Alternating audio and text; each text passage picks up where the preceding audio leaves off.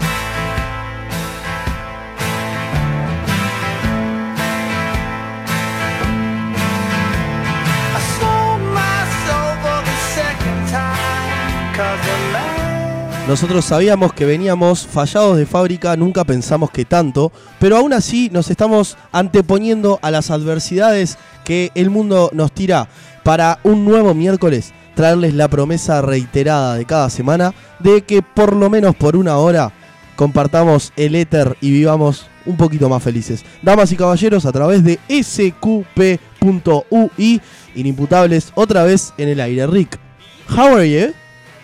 Bien. No supiste responder a mi pregunta. How are you, Rick? Very well. And you? ¡Qué Ricky! Where is the pencil? The Pencil is on the table y el programa está al aire, increíblemente, ¿eh? Está, está siendo más com- complicado que ganarle a Bolivia La Paz. No, no, eh, sin duda es que, bueno, esta semana para los uruguayos promedio viene siendo una semana difícil. El sábado nos tocó este, una decepción, una desilusión. El domingo fue un día, el sábado quedamos fuera de la Copa América. ¿Quién? Uruguay. Uruguay no juega desde 2011 Copa América. Bueno, es cierto. En algún- eh, de, algún, de algún modo es cierto. No sé qué. Eh, el domingo, ¿el domingo fuiste a votar? Eh, sí, Fuiste a votar. sí. ¿Y cómo, qué- qué te resultó? ¿Cuál fue el resultado que...? Ah, hay una experiencia, me cambió la vida. pero Hubo digo, un antes y un después. pasó lo que esperabas, lo que pensabas, lambeteaste el sobre. Qué gusto feo que tiene el sobre, ¿eh? Me quedó un gusto podrido en la boca. Yo. Pah, pasá, ya venís arruinado de antes. No, yo fui... Ya cuando llegas al sobre, estás en Mira, la mezcla de Yo, yo llegué a mi casa a eso de las 8 de la mañana, eh, el domingo de, madruga- de mañana. Me acosté, dormí dos horitas y me fui a votar a las 11. Eh, y tenía una mezcolanza de sabores en la boca, Y sí, claro. entre el gusto del sobre, eh, el, el fuego que tenía de la noche. No, no entiendo tus gestos. Sí. Tenemos a una persona comiendo a nuestro lado, esto es histórico. Y pero más imaginándose lo que le estás contando de estar teniendo arcada, pobre hombre. Damas y caballeros, entre arcadas y carcajadas, damos rienda suelta nuevamente a la desfachatez y empezamos con un nuevo programa de Inimputables.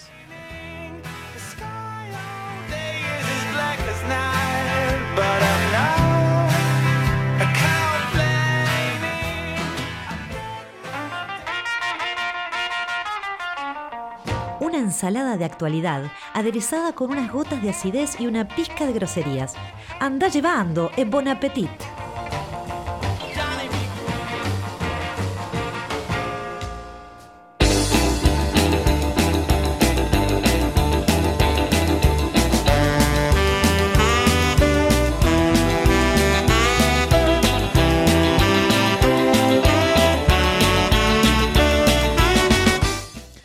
Bien, como ya había mencionado Diego al comienzo, esta semana tuvo de todo y acá vamos a hacer un pequeño resumen de lo más importante. Rick, ¿me dejas antes que nada eh, Dale, cortarte un segundo? Dale, dale, dale. Te podés contactar con nosotros desde ahora mismo a través de inimputables.ui en Facebook e Instagram o a través del 099-165-320 que es el SQPCL 099-165-320 Chile y Perú 0 a 0. Gracias.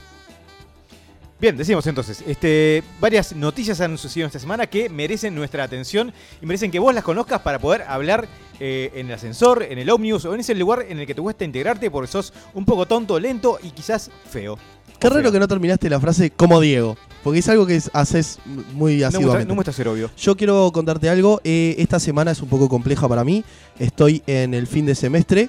Todos aquellos que hayan pasado por eh, el nivel terciario entenderán a qué estoy haciendo referencia. Y además, por si fuera poco, eh, estoy abriéndome a una nueva experiencia laboral, lo que también significa como una pérdida de tiempo más de lo usual. Así que no tengo idea de lo que pasó en el, en el mundo. Así que soy todo Bien, la primera noticia que me parecía la más importante, la más grave, la más trascendente, Sí, eh, es, es un antes y un después para, para la gente que está escuchando esto probablemente. ¿no? ajá. Tenemos este, para Uruguay lo que fue el golpe de Estado del 73, eh, la crisis de 2001 y esto que voy a contar a continuación. Bien. 2001, 2002, sí, perfecto. Este, en el correo de fin de semana Sí. parece que eh, Justin Bieber y Taylor Swift se pelearon públicamente.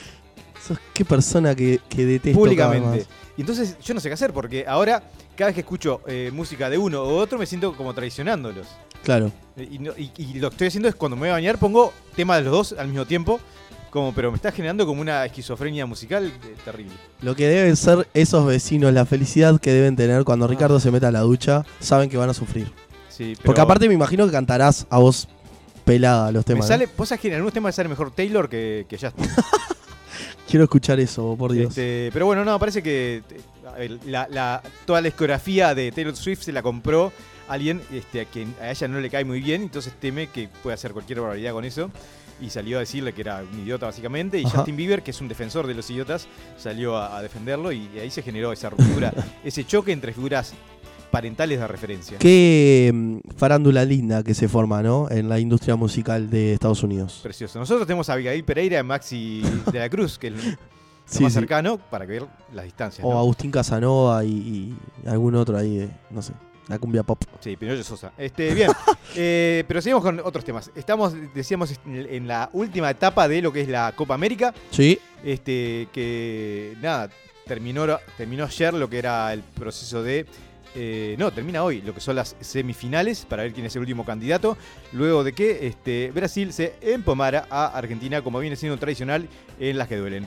qué lindo término empomar, ¿no? Como sinónimo de muchas cosas. Como el pomo, como que quito el pomo de la victoria. Exacto, ¿No? por ejemplo. Viene por ahí.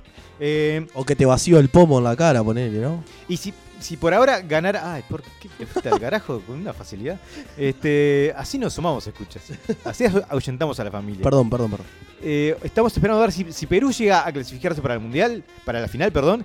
eh, significa que cada uno de los dos eh, habríamos acertado un 50 por- y 50 el, el resultado de la final.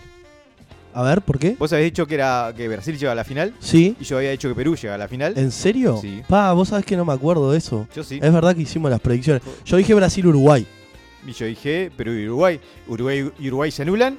Y nos queda Brasil-Perú. Perfecto. Este, y bueno, también trascendió en redes sociales una imagen de un capítulo de Los Simpson en, los, en el cual se ve a claramente la canariña en un estadio de fútbol similar al Maracaná y eh, una remera muy parecida a la selección de Perú. Yo lo vi, me pareció tan falso, porque hacen tanto en las redes, meten tanto golazo. Sí, no, Sí. no lo tengo claro, ¿eh? Sí, sí. Puede ser igual, ¿eh? Eh, bien, lo que viene siendo una Copa América igual bastante terrible, ¿no? Este, en- la cual los, eh, los partidos se juegan a no perder, es una cosa... Tum. Último momento, gol de la selección Incalca a Perú. Dice que le gana 1 a 0 a Chile. Gracias por este momento. Lo soñé desde que tengo un año eh, gritar un gol en la radio.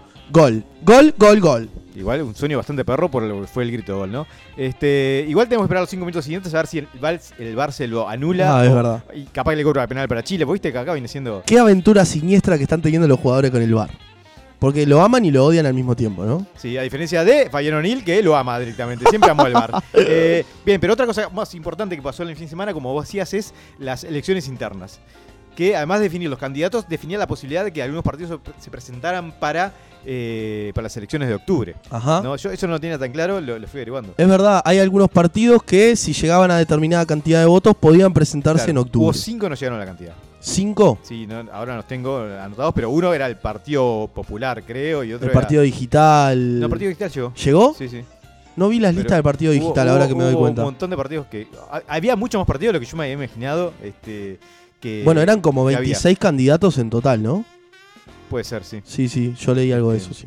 Sí, aprovechamos a mandarle un saludo a nuestros compañeros de SQP que, que nunca pierden la oportunidad de dejar su huella en este, en este espacio. Hay personas que quieren eh, presenciar Vernos el programa arder. y Vernos bueno, arder. bien. Este, pero bien, dentro de lo que tuvo ese, esa- esas elecciones internas de, de interesante y divertido, Sí, fue que nos dio como muchas, mu- nos respondió muchas interrogantes, ¿no?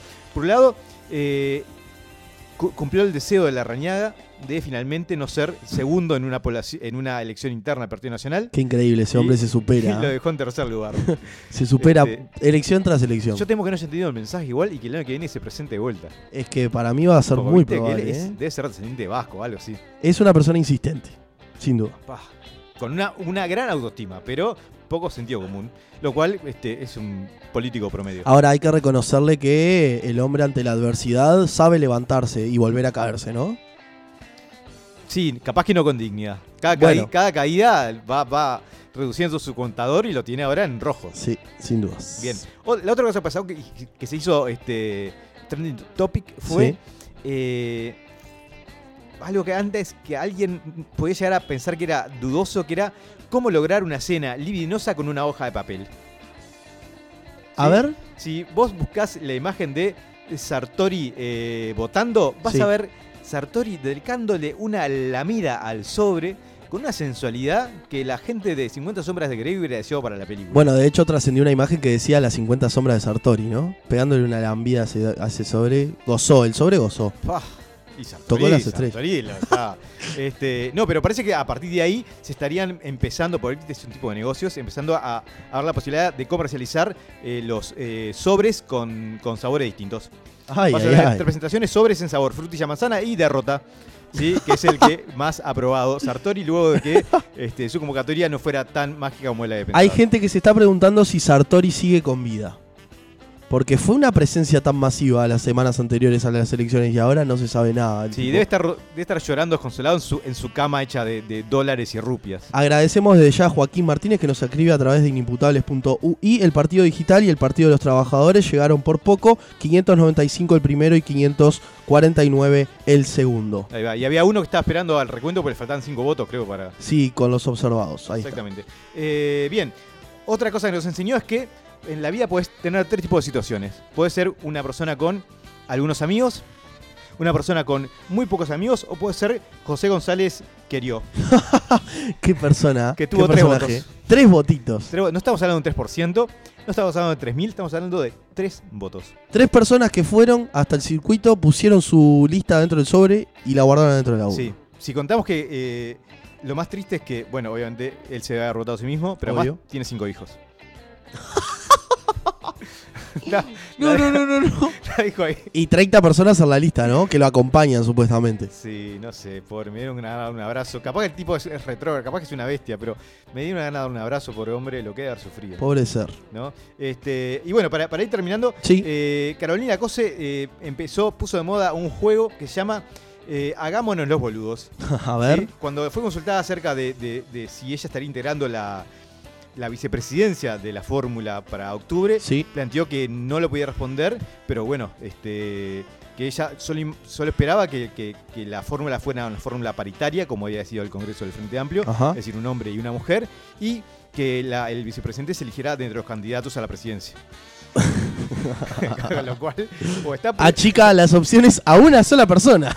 Sí, yo igual no dudo que Andrade esté considerando el, el hacerse un cambio de sexo. Hoy leía, competitivo. leía un tuit de Constanza Moreira que decía que eh, si no ponían a una mujer en la fórmula, no iban a votar al Frente Amplio. Sí, y los 17 partidarios de Constanza la apoyaron. Muchas gracias, Rick, por este salpicón de noticias.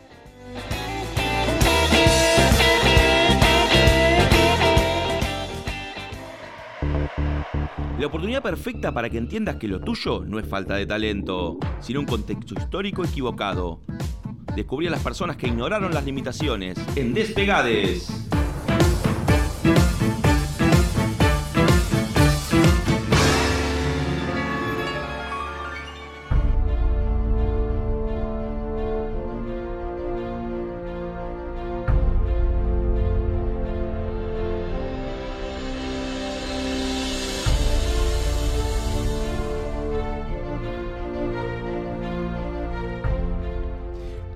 Personalidades en la historia eh, tienen la capacidad de ser reconocidas inmediatamente solo mencionando su apellido.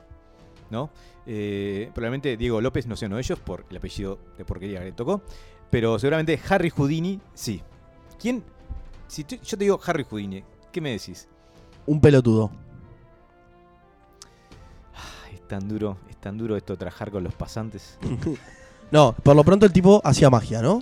Exactamente. Hacía magia. Era, es, eh, Harry Houdini es, quizás probablemente el mago más famoso de la historia eh, por todo lo que significó y todo lo que le aportó a ese mundo fantástico. Tengo una pregunta para vos que seguramente me la sepas responder. Merlin, el mago Merlin, ¿existió o es una ficción? Yo, hay, momentos en que yo no sé si me está hablando en serio Te estoy o no, preguntando en serio. pero me, me- dan ganas de darte con eh, una tabla, tabla acá del copetín en la nuca y ahogarte el inodoro. Perdón.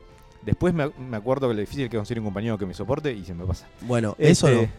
eh, capaz que para, para otro programa lo puedo discutir, pero no, en principio te diría que no. Bien, porque está como en ese en esa discuta eh, esa discusión, perdón, de capaz de ser uno de los magos más reconocidos, ¿no? Está con el mismo nivel de discusión que quizás este sí, Papá Noel o, o- o el Ratón Pérez.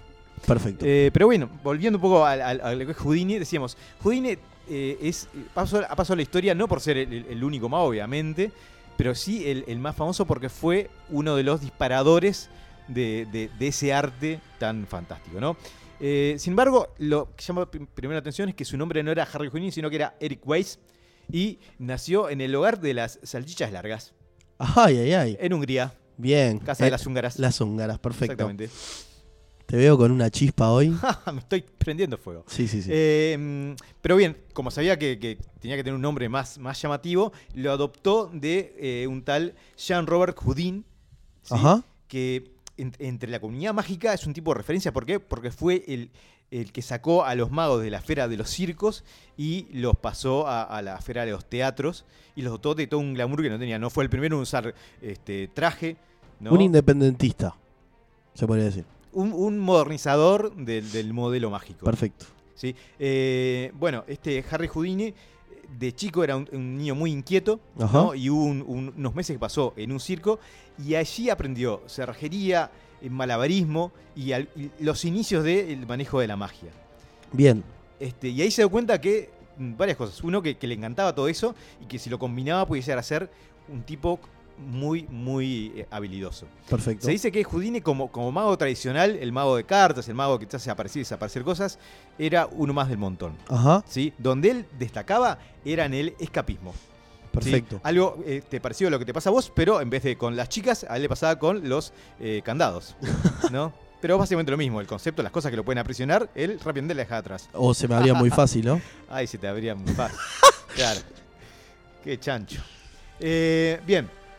Decíamos, este, Houdini revolucionó el paradigma mágico de la época. Bien. Eh, planteó, en vez de lo que era el modelo para ese entonces, que era el mago como se vendía como yo tengo poderes sobrenaturales que me permiten hacer esto. Ahí va, te iba a decir el mago como con él, superpoderes. En realidad eh, desafía al público siendo que lo que él hacía tenía que ver con engañar los sentidos, pero que era todo científico. Ajá. Entonces de esa manera se relacionaba de otra forma con, con el público, ¿no? Con el público adulto que quizás tenía una, una resistencia más fuerte a, a ser engañado y buscaba compenetrarse con esa actuación Pero, de, otra forma. ¿Houdini de qué época más o menos histórica fue? Y nació en 1876. Imagino que hacerse propaganda en aquel entonces era un poco complicado, no existían redes sociales y demás, ¿no? Bueno, eh, él en, en es- en eso fue otra de las cosas que, que destacó. Ajá. Fue muy bueno, muy bueno para la- el, el autobombo. Bien. ¿no?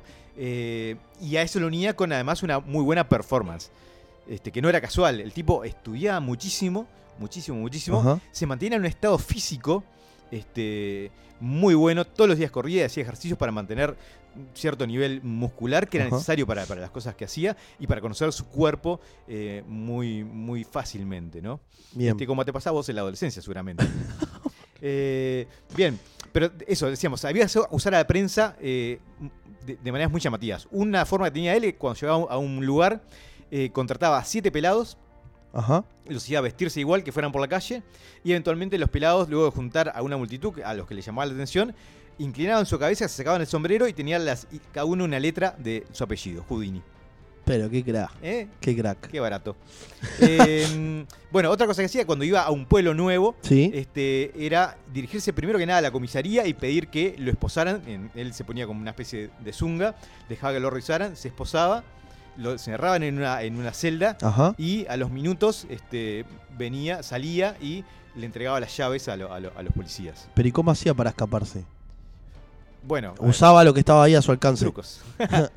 Magia. Bien. Este, no, claro, Un bueno, mago no revela sus trucos. No, claro, pero a ver, en, en- en el caso de él, sabes que sí, porque fue el primer mago que lo que hizo fue patentar sus invenciones, Ajá. que era algo novedoso para la época. Claro. Él, él, este, era un tipo, gran parte de su, de su talento también tenía que ver con cierta, cierto nivel de golatría. Claro. Entonces el reconocimiento le encantaba y hacía lo que fuera necesario para que la gente lo reconociera. Seguro. ¿no? Eso implica también patentar sus, sus invenciones y que la gente supiera que eran de él y no de otro. Claro. ¿no?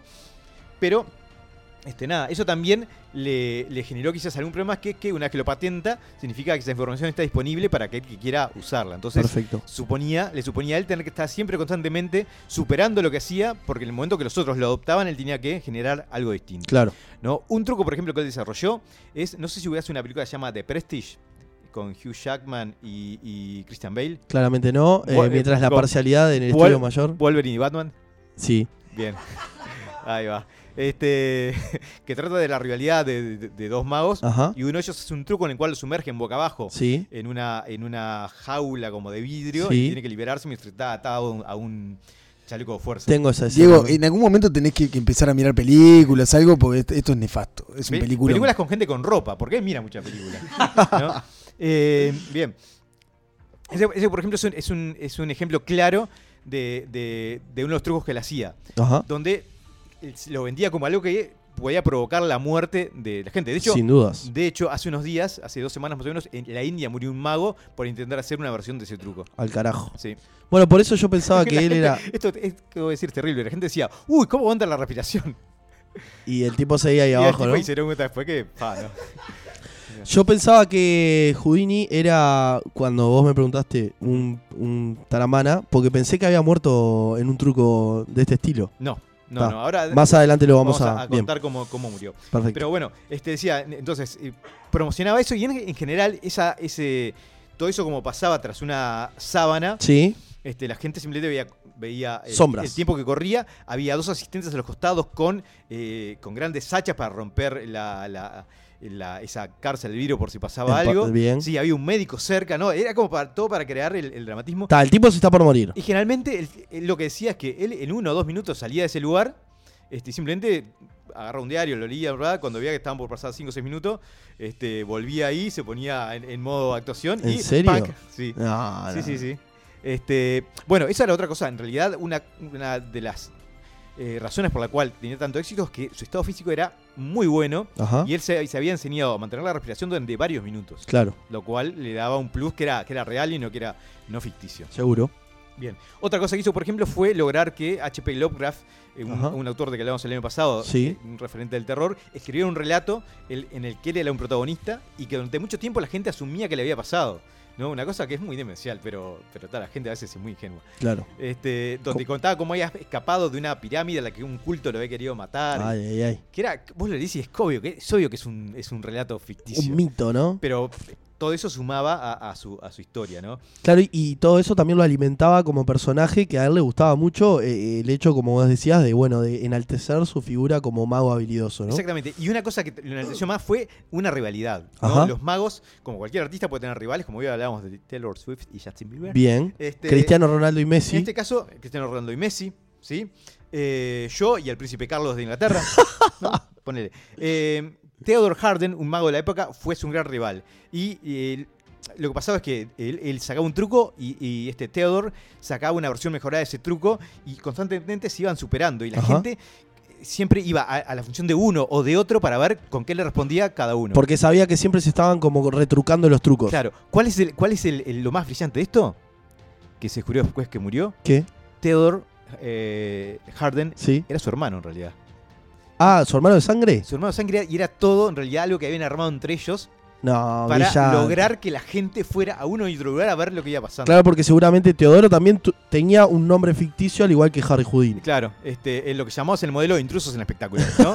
el cual invento rivalidades para que la gente me vea. No, no, no, Este, increíble. pero no- yo cuando leí eso dije, pavo, estaba despegado, claramente. Exacto. Este, también durante su vida se hizo amigo de varias, varias personalidades. Ajá. Digamos, este, eh, H.P. Lovecraft anteriormente, muchos aviadores. Bueno, eh, estuvo participando, fue actor en varias películas, Ajá. pero cuando vio que la actuación de él no era muy bueno y por ese lado no iba a llegar a la fama, volvió a la magia. Qué raro, porque una- un mago generalmente actúa, ¿no? En sus, en sus trucos. Bueno, sí, pero la actuación de un mago Sí, sí, siempre es como más exagerada Sí, y más. sí, sin ¿no? dudas, sin y el cine en esa época era muy distinto. Bien. En sus dinámicas, en sus contenidos. Se hizo amigo de Arthur Conan Doyle, que eh, es como si te dijera eh, Juan Pérez. No, es un escritor. Sí, que escribió qué. Nada, no sé.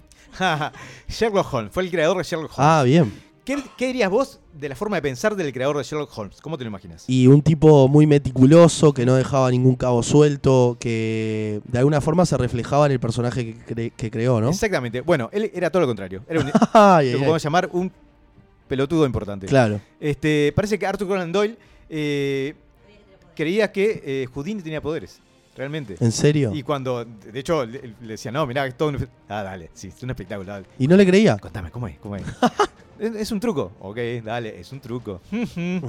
¿Qué esconderás? claro. Este, pero también, ¿cuál era el problema? Houdini, después que su, mari- su madre muere, eh, intenta eh, contactar por ella a través de, de- de mediums y, y- y- y gente que se dedica a, a- a contactar con el más allá. Sí. Y ahí descubre que los medios lo engañaban, ¿no? Hay un momento en el cual él tiene, él tiene una... Se da cuenta claramente que lo están tratando de estafar y a partir de ese momento se convierte en el némesis de, lo- de los eh, parapsicólogos, de los, eh, de los mediums, de, lo- de la gente que clamaba tener poderes sobrenaturales. ¿Quién? De Harry Houdini. Bien, pues no te Se, seguí ahí. se perdón. dedica a desenmascararlos, a ir a los lugares donde estos eran famosos y explicar qué era lo que hacían, ¿no? De hecho, hasta- hasta el día de hoy. Vamos a- con un, dos segundos de eh, Diego el Bobo, que quiere hacer un anuncio. Perú dice que el partido ahora está 2 para los incaicos, 0 para los mapuches. Ah, Gracias. racista y fuera de lugar. Todo el mundo, todo el mismo comentario. Eh, bien. Decía, volviendo ¿Por qué racista? Decía entonces, volviendo a, a- a esto, Arthur Conan Doyle y, y Houdini. Sí. eh, Houdini se dedicaba a, a desenmascarar a lo que él considera que eran fraudes. Ajá. Y que es un modelo que sigue explorando hasta el día de hoy. ¿no? Muchos de los grandes eh, investigadores o- o, desenmascaradores son gente, eh, son magos, porque la gente está más preparada para saber cómo es más fácil engañar a, a los demás. Bueno, el famoso mago de la, de la máscara negra, ¿no? Que revelaba todos los trucos, que se Bien. ganó el odio de mucha gente. por ejemplo. Eh, entonces, ¿cuál era el problema acá? Este, la esposa de Arthur Conan Doyle decía que era medium. Sí. Y eh, Houdini no solo la desenmascaró, sino que publicó en un diario todo lo que pensaba acerca de ella y ese fraude que hacía. Y a partir de ahí se, se- se hicieron enemigos este, acérrimos. Eh, Houdini y la esposa de Arthur Conan Doyle. Y Arthur Conan Doyle. Ah, también. Sí, bien. el hombre que también unos años después este, sostendría que las hadas existían y que tenía pruebas fotográficas de. ¿no? Está un volado. Estaba muy mal ese gordo. Bien. Eh, bueno, eh, Harry Houdini muere a los 52 años en un episodio que, si bien está bastante claro, no, no evita que haya teorías conspirativas que, que crean que en realidad fue todo un, un complot de las sociedades de, de mediums que buscaban sacarlo del medio para que dejara sacarles el pan de la boca. Bien. Pero en realidad él tenía un. Decíamos de vuelta que eh, eh, conocía su cuerpo muy bien y tenía la forma de controlarlo y saber cuáles eran sus límites. Entonces tenía un acto en el cual él endurecía totalmente su estómago y lograba este, no sentir los golpes. ¿no? Bien. Parece que un día en, en- en- en- a, la, a la entrada del teatro, un grupo de jóvenes le dice, che, ¿es cierto puedes hacer ese truco? Sí, ¿tenemos que hacerlo? Sí, bueno. Y antes que, de que se pudiera preparar, los tipos, por apurado, le mete un loco que además era boxeador, dos golpes en, en el estómago, Ajá. en un mismo momento en que él eh, parecía estaba muy cerca de sufrir una, un apendicitis. Claro.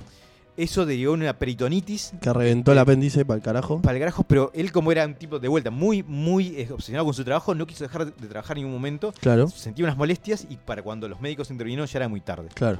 Él murió a los 52 años, un 31 de octubre, una fecha mágica si, la- si las hay, Sí, en pleno Halloween. sin dudas. ¿no? Y incluso tras su muerte dejó instrucciones a su esposa de, de que él le contó un código secreto que tenía y le pidió que este, dedicara los siguientes años a descubrir si había vida después de la muerte. Él este, iba, si había vi- vida, iba a tratar de contactarla de cualquier forma Claro, y darle ese, ese código. Bien. Durante 10 años, eh, su esposa trató, de- fue a distintos mediums, ninguno logró dar con la clave. Ajá. Finalmente lo tomó como una prueba de que no existía esa vida en el más allá. Con la frase de este, 10 años es mucho tiempo para esperar por cualquier hombre. Y, y se sintió liberada de, ese, de, esa, de esa promesa. bien. Pero bueno, ese 31 de octubre de 1926, entonces Harry Houdini eh, dejó este mundo y entró eh, junto con su magia en la historia de las personas más especiales que, han existido.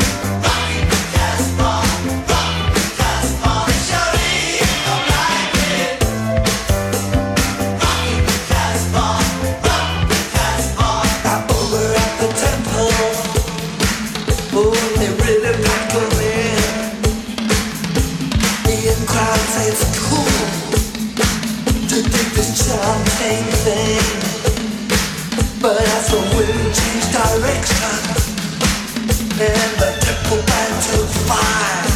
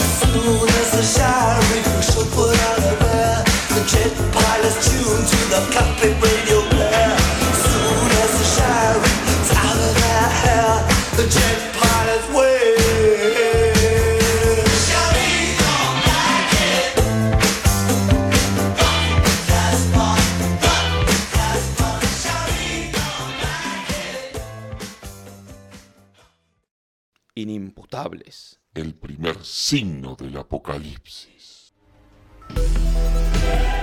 Desde papá. ¿Creías que eras el loser supremo? Deja paso a la elite de la vergüenza y descubrí que no estás tan mal en El Podio.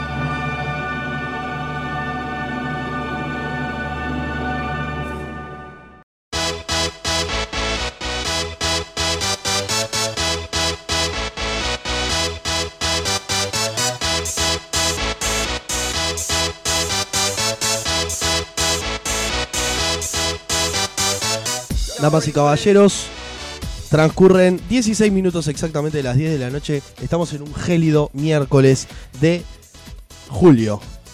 Exactamente el 3.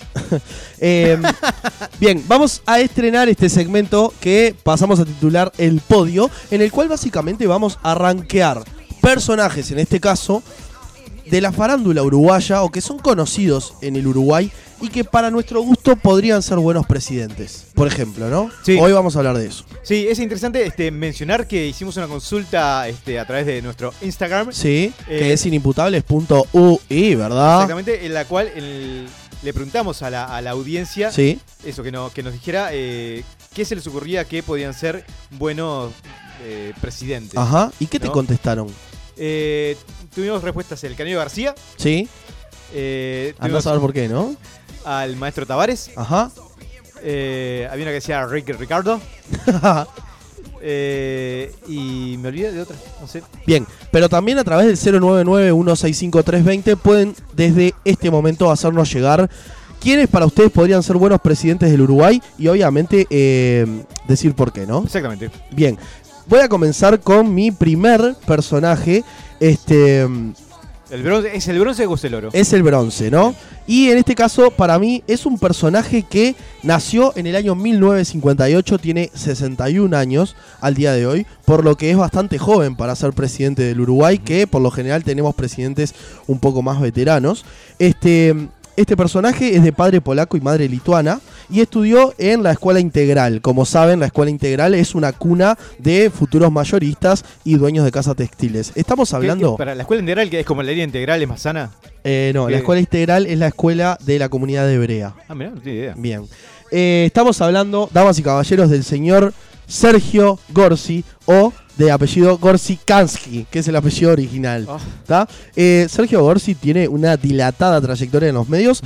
Imagínense que empezó, no debe ser lo único que tiene dilatado ese chico, dicen. empezó a sus 16 años, hoy tiene 61. Transcurrió por más de 30 producciones, tanto en tele como en radio, pasando también por algún que otro medio gráfico. Trabajó para Argentina, para Chile, para Paraguay. Y eh, esto lo ha dotado de un muy buen roce a nivel internacional, ¿no?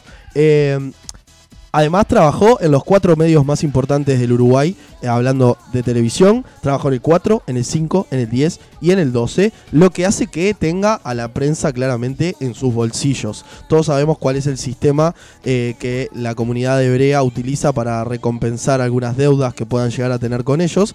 Entonces esto me hace pensar que eh, podría tener un gran aliado. ¿Cuál, en- cuál es la forma? Yo siempre imaginé que era no te corto el pito. ya para mí eso ya es un... Gorsi fue presidente de Joven Tango de la Federación Uruguaya de Tango. No sabía que tenga alguna relación con el tango este hombre, ¿eh? No me lo imagino bailando tango. Pero viste, la gente siempre tiene ha- habilidades no evidentes. Bien, también fue presidente de la Comisión Administradora de la Pista Oficial de Atletismo y del Comité Central Israelita del Uruguay. Eso fue hace no, no mucho. Eh, entre otras cualidades, destaco en, en, en Gorsi una excelente oratoria. Él es todo un showman. Te vende lo que tenga que vender y posicionaría a Uruguay como un país con carisma, con alegría, con buen humor, igualito a como somos los uruguayos. Cuac. Eh, Sí, pues además lo que tiene es que se hace querer por todo el mundo, ¿no? Sí. Qué personaje entrañable. Eh, además, inter- internacionalmente, Uruguay, por lo que decía antes, se posicionaría, se posicionaría de una forma excelente. Por este roce que ha eh, cosechado a lo largo de su carrera. Desde el 78, el Mundial de Argentina, él es acreditado en todos los mundiales y va siempre con su cámara celeste.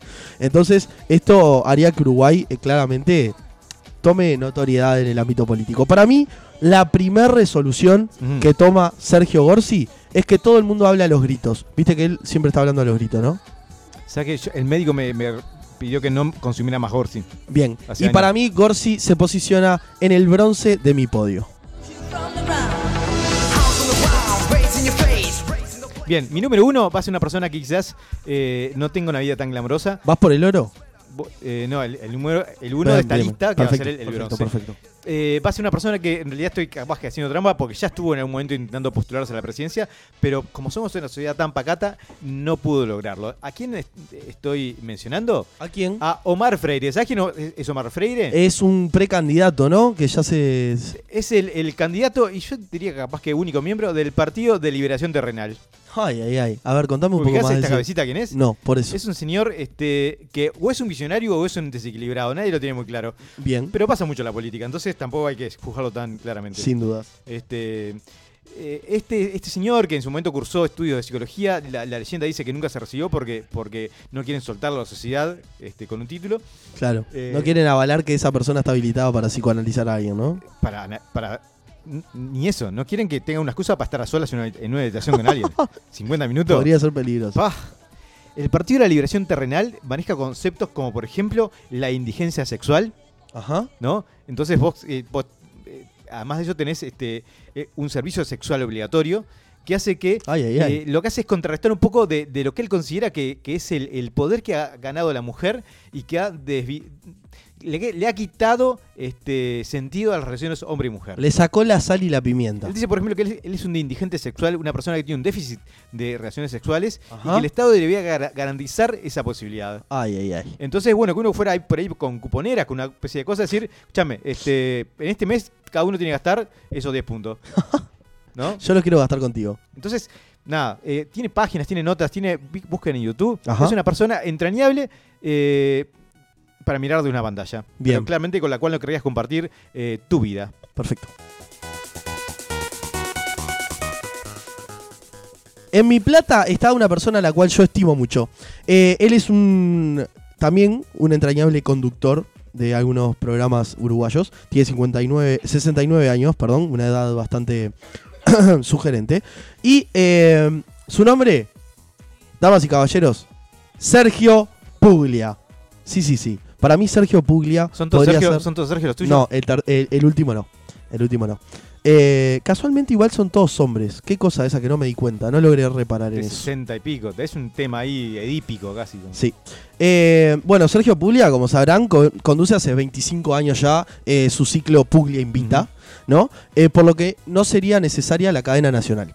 Puglia todos los sábados nos hablaría a través de su programa a nosotros pobladores de este país para contarnos cómo va su gobierno. Sábado a sábado con un almuerzo. Eh, también le da como una elegancia a, a Uruguay porque él se viste de forma muy elegante, usa pañuelos de seda, trajes color eh, rosa, ¿no? Ahora entiendo de dónde sacás tu referencia. Yo te veía un aire así como. Además, nos mostraría como un país totalmente inclusivo, ya que la realidad es que no recuerdo un presidente que sea homosexual, de ningún país. No sé si alguna que vez vos sepas. que, que yo sepa, Epa. obviamente. Eh, también Sergio tiene como esta mezcla de ser duro como un padre, por ejemplo, y terso, o, no sé cómo decirle, dulce como una madre, ¿no? Entonces mezclaría en una sola persona la familia de la patria, el Ah. padre y la madre de la patria. Además tiene pechos. Eso Lo comprobás empíricamente eso, ¿no? lo ves. Bien, por este criterio para mí reunimos una persona sensible y cortante a la vez, carismático y serio, protector y cercano. Más que un presidente sería para mí un héroe nacional.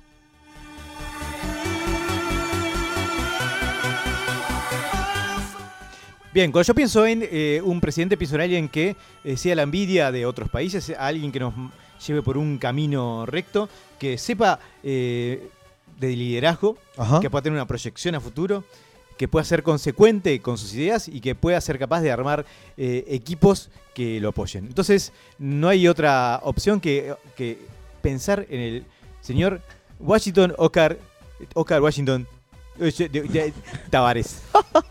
Sos tan básico.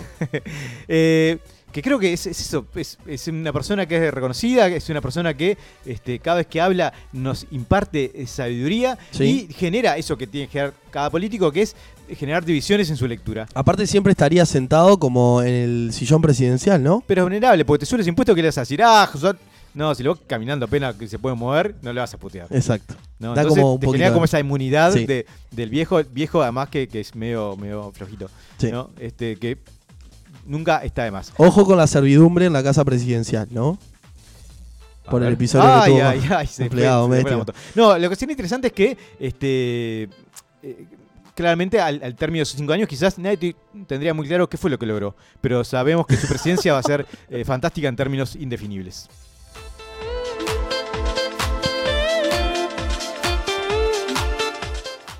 Para mí, culminando con este podio personal que armé, una figura que a mí me genera mucho respeto, mucho cariño, que de hecho me voy a parar para nombrarlo, y es un señor que no solo es amante del carnaval, también es dueño de caballos, es empresario, contratista de jugadores de fútbol, mafioso blanqueado por él mismo y eh, sobre todo un prohombre, un caudillo, un viejo enchapado a la antigua. Señoras y señores, para mí el mejor presidente que puede tener Uruguay hoy por hoy es el señor Enrique Cachete Expert. Damas y caballeros, estamos hablando, gracias, gracias a la parcialidad, estamos hablando de una persona que como buen mafioso de la vieja guardia ha eh, forzado situaciones a base de chanchullo, eh, de, de chantaje, de extorsión, y para mí podríamos ser la Italia de Silvio Berlusconi, con este señor a la cabeza. Eh, estamos hablando de un tipo que le vendió un caballo al presidente de Chechenia por un millón y medio de dólares. O sea, imagínense ustedes. ¿Qué hacía el carajo? ¿Era, era programador Linux? ¿Qué No, no, tengo idea. ¿Qué- qué? No sé, pero lo dijo en una nota para Montevideo Portal. eh, algo imperdible. Si quieren, por favor, léanla porque no tiene desperdicio. Y sin duda que en materia de seguridad mejoraríamos como país. Con métodos quizá un poco polémicos, sí. Pero vamos a mejorar en materia de seguridad. Por eso, para mí, se lleva la medalla de oro Enrique Cachete Expert.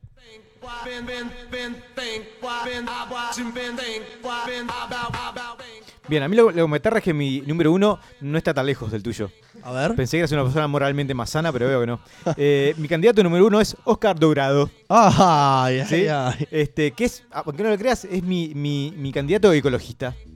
Ah, mirá. Creo que este hombre, como, como primera medida, impondría eh, tasas de, de- para, para poseer autos tan elevadas que haría que prácticamente fuera una especie de extinción el auto. Bien. ¿sí? Tendrías que pagar 60 mil dólares para tener un auto y además pedirle permiso a él y una carta firmada. Y todos taxis, ¿no? Claro, y una lista de espera larga, entonces ¿no? la recaudación de impuestos sería muy buena. eh, nada, habría mucho menos contaminación. Sin duda. Imagínate una huelga que le hagas a Dorado. ¿Cuánto te puede durar? Nada, lo- vas- van desapareciendo este, dirigentes sindicales hasta que se termine la huelga.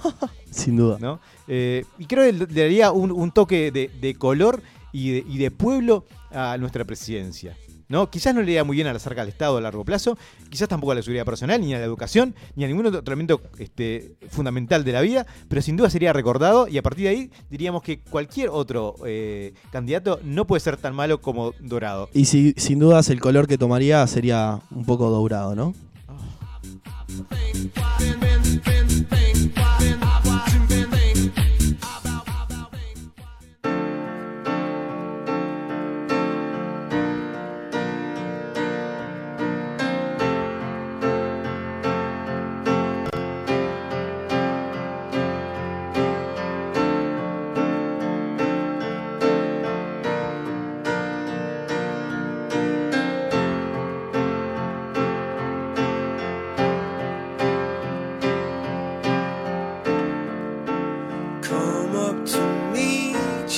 Todos tomados de la mano, con los pezones erizados, llegamos al final de una nueva edición de Inimputables. Metimos un sprint final para poder entregar lo más en hora posible a nuestros compañeros de Sálvese quien pueda, que ya se apoderan de la mesa del estudio mayor de SQP Radio. A nosotros no nos queda más que decirles hasta el miércoles que viene. Disfruten de los niños que están en- de vacaciones, disfruten de los niños que rodean nuestros centros comerciales, eh, no de la forma que a Ricardo le gusta. Como ¿eh? decía Michael Jackson.